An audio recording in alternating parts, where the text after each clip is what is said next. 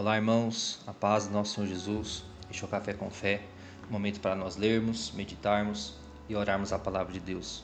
E hoje eu quero ler um texto com vocês que está no livro de 2 Coríntios, capítulo 4, versículo 16 ao 18. E o texto diz: Por isso nunca desanimamos. E ainda que o nosso corpo fisicamente envelheça, interiormente, contudo, ele renova-se com novas forças dia após dia. Essas tribulações porque passamos, no fim das contas, relativamente leves e passageiras, resultam numa abundância de ricas bênçãos de Deus, agora aqui e para toda a eternidade. E assim, não nos prendemos com as coisas do tempo em que vivemos, mas procuramos fixarmos-nos naquelas que ainda não vemos, porque as coisas desta vida passarão um dia, mas as realidades de Deus permanecem eternamente. Hoje eu quero falar com vocês sobre perseverança. E perseverança nos fala de permanecer, de continuar, de lutar, de ser constante, de não desistir. E talvez nos dias de hoje, o maior inimigo da perseverança seja a velocidade tecnológica. Tudo está a um clique. E muitas vezes nos desesperamos quando temos que esperar alguns segundos, que na verdade parecem uma eternidade. Perseverar nos fala de ter paciência, mas estamos sendo ensinados, mesmo que inconsciente, a não esperar. E a consequência disso é que desistimos muito fácil de tudo.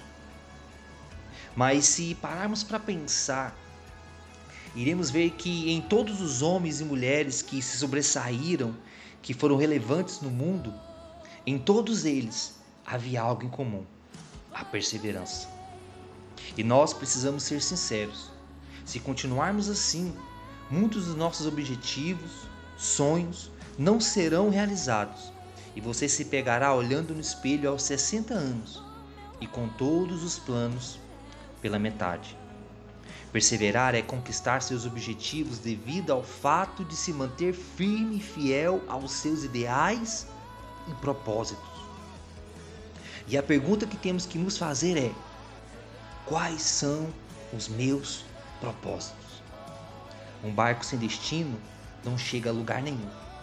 Saber qual é o nosso propósito é o que irá nos impulsionar a permanecer na caminhada.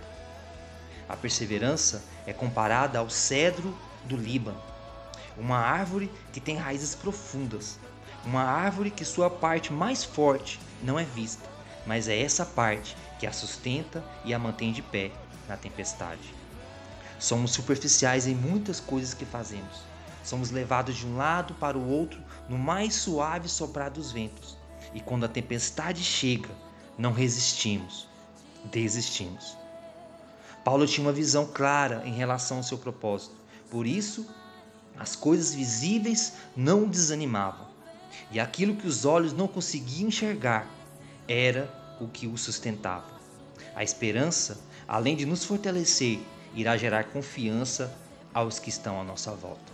Por isso eu digo, mais uma vez, persevere. Senhor Jesus, eu oro nessa hora para que o Senhor gere, Senhor, perseverança em cada um de nós.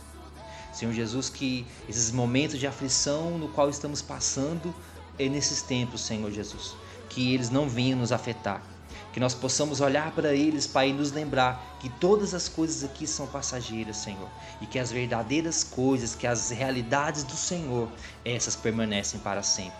Senhor, que nós tenhamos propósito firme no Senhor, que o Senhor revele a cada um de nós cada um dos seus propósitos, Pai.